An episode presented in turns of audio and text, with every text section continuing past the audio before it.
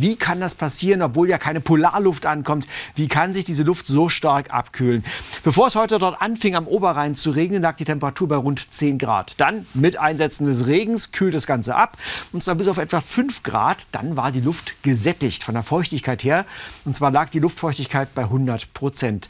Dann kann es nicht weiter abkühlen. Aber da oben, etwa 1000 Meter höher, passierte ja noch was anderes. Da gab es Schneefall mit einer relativ hohen Schneefallgrenze. Selbst auf dem Feldberg regnete es anfangs noch. Hier an dieser Schneefallgrenze, wo also die Schneeflocken schmelzen und in Regen übergehen, wird sehr viel Energie benötigt für den Schmelzprozess. Und zwar die Schmelzwärme. Die wird der Umgebungsluft entzogen.